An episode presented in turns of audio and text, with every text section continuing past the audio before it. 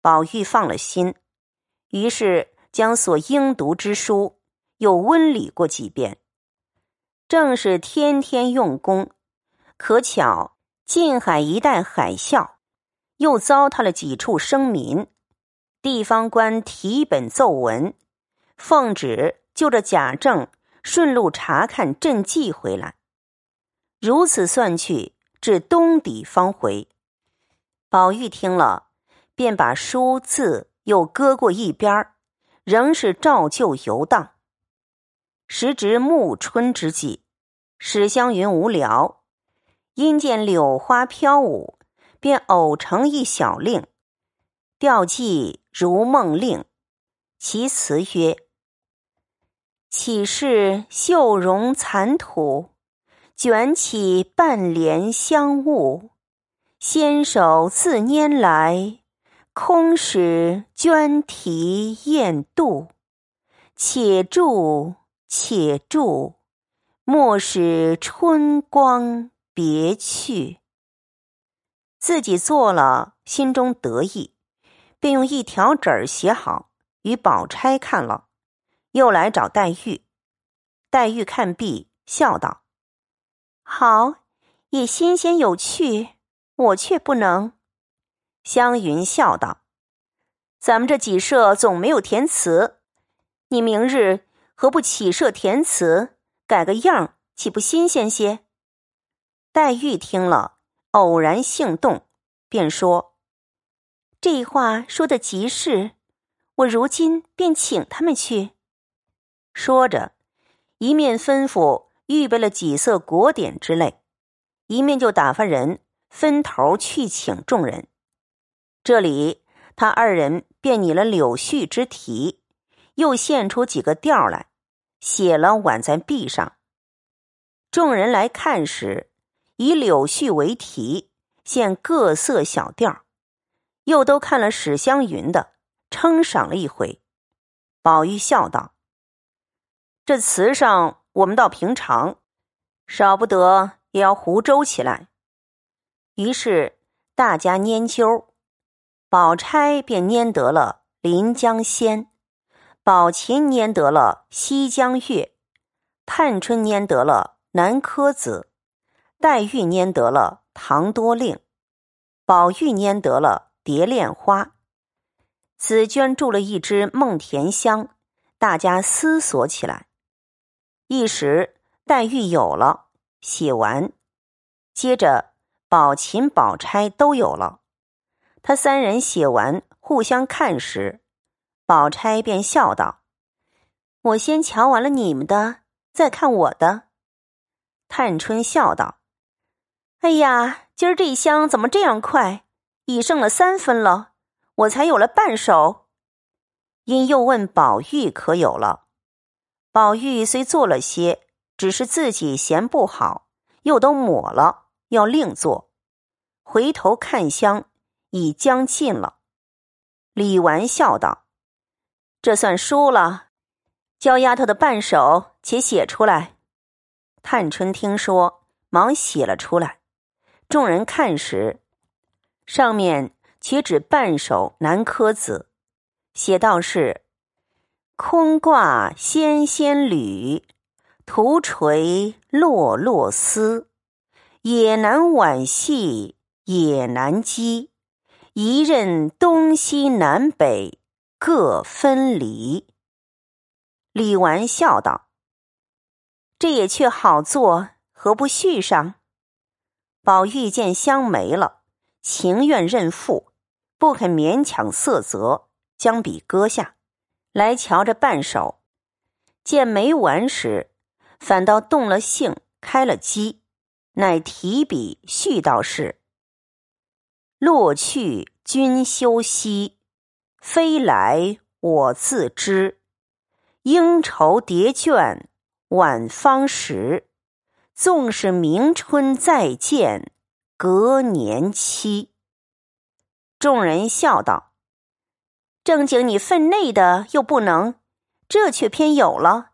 纵然好，也不算得。”说着，看黛玉的《唐多令》：“粉堕百花洲。”香残燕子楼，一团团竹对成球。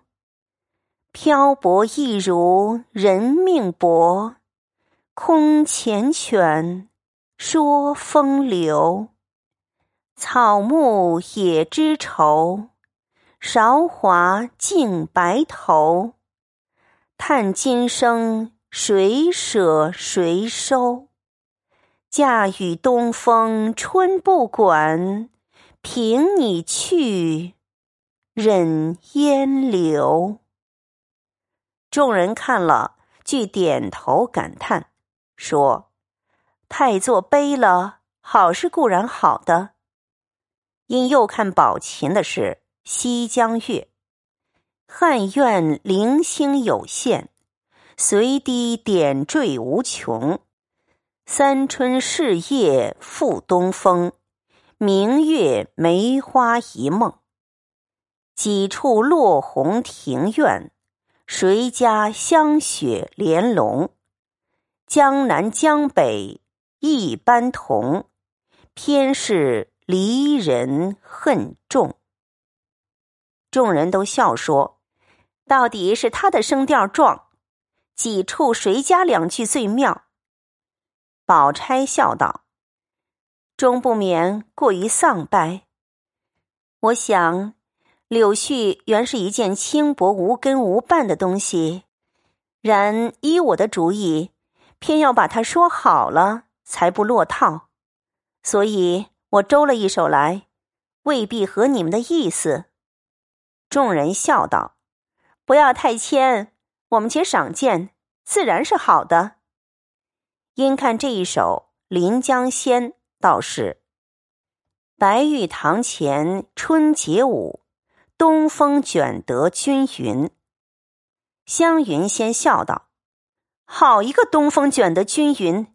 这一句就出人之上了。”又看底下道：“风团叠阵乱纷纷，几层随逝水，起碧尾方沉。万缕千丝终不改，任他随聚随分。韶华休笑本无根，好风凭借力，送我上青云。”众人拍案叫绝，都说：“果然翻得好气力，自然是这首为尊。缠绵悲凄让潇湘妃子，情致妩媚却是枕霞。小薛与娇客今日落地，要受罚的。”宝琴笑道：“我们自然受罚，但不知付白卷子的又怎么罚？”李纨道。不要忙，这定要重重罚他，下次为例。一语未了，只听窗外竹子上一声响，恰似窗屉子倒了一般，众人唬了一跳。丫鬟们出去瞧时，帘外丫鬟嚷道：“一个大蝴蝶风筝挂在竹梢上了。”众丫鬟笑道：“好一个齐整风筝！”不知是谁家放断了绳，拿下它来。宝玉等听了，也都出来看时，宝玉笑道：“我认得这风筝，这是大老爷那院里娇红姑娘放的，拿下来给她送过去吧。”紫娟笑道：“难道天下没有一样的风筝？但他有这个不成？我不管，我且拿起来。”探春道。紫娟也学小气了，你们一般的也有，这会子使人走了的，也不怕忌讳。黛玉笑道：“可是呢，知道是谁放晦气的，快调出去吧，把咱们的拿出来，咱们也放晦气。”紫娟听了，赶忙命小丫头们将这风筝送出与园门上值日的婆子去了。倘有人来找，好与他们去的。这里小丫头们听见放风筝，巴不得一声，七手八脚都忙着拿出个美人风筝来。也有搬高凳去的，也有捆剪子骨的，也有拨月的。宝钗等都立在院门前，命丫头们在院外场地下放去。宝琴笑道：“你这个不大好看，不如三姐姐的那一个软翅子大凤凰好。”宝钗笑道：“果然。”因回头向翠墨笑道：“你把你们的拿来也放放。”翠墨笑嘻嘻的，果然也取去了。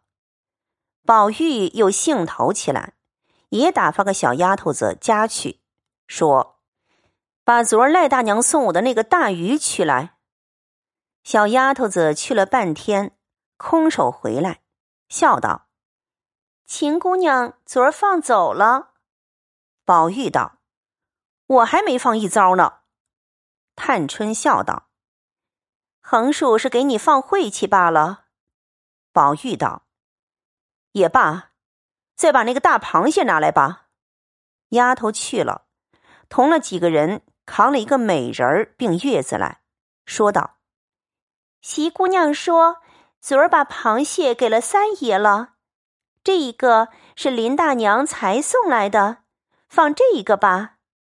宝玉细看了一回，只见这美人儿做的十分精致，心中欢喜，便叫放起来。此时，探春的也取了来，翠墨带着几个小丫头子们在那边山坡上已放了起来。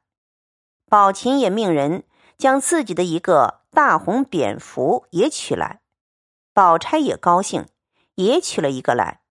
却是一连七个大雁的都放起来，独有宝玉的美人儿放不起来。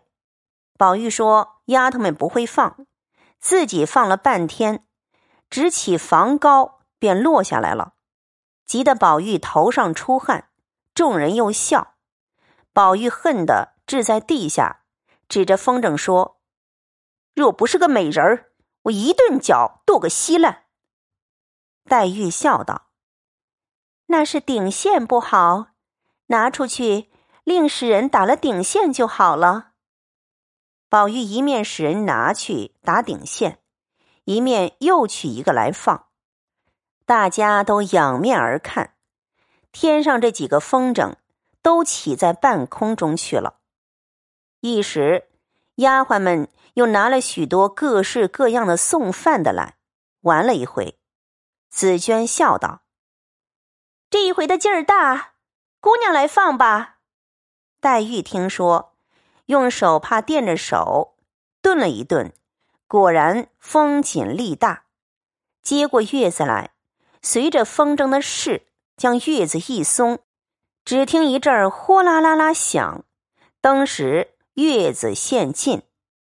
黛玉因让众人来放，众人都笑道：“个人都有，你先请吧。”黛玉笑道：“这一放虽有趣，只是不忍。”李纨道：“放风筝图的是这一乐，所以又说放晦气。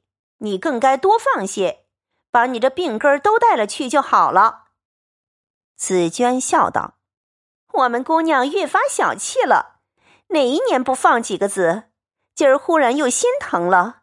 姑娘不放，等我放。”说着，便向雪雁手中接过一把西洋小银剪子来，齐月子根下寸丝不留，咯噔一声绞断，笑道：“这一去，把病根可都带了去了。”那风筝飘飘摇摇，只管往后退了去，一时只有鸡蛋大小，眨眼只剩了一点黑星。再眨眼，便不见了。众人皆仰面缩眼说：“有趣，有趣。”宝玉道：“可惜不知落在哪里去了。若落在有人烟处，被小孩子得了还好；若落在荒郊野外无人烟处，我替他寂寞。想起来，把我这个放去，叫他两个作伴儿吧。”于是也用剪子剪断。照先放去。探春正要捡自己的凤凰，见天上也有一个凤凰，因道：“这也不知是谁家的。”众人皆笑说：“且别捡你的，看他倒像要来搅你的样儿。”说着，只见那凤凰见逼进来，遂与这凤凰搅在一处。众人方要往下收线，那家也要收线，正不开交，又见一个门扇大的玲珑喜字带响鞭，在半空如钟鸣一般，也逼进来。众人笑道：“这一个也来搅了，且别收，让他三个搅在一处，倒有趣呢。”说着，那喜字果然与这两个凤凰搅在一处，三下齐收乱顿，谁知线都断了，那三个风筝飘飘摇摇都去了。众人拍手轰然一笑，说：“倒有趣，可不知那喜字是谁家的，忒促狭了些。”黛玉说：“我的风筝也放去了。”我也乏了，我也要歇歇去了。宝钗说：“且等我们放了去，大家好散。”说着，看姊妹们都放去了，大家方散。宝玉回房歪着养乏。要知端地，下回便见。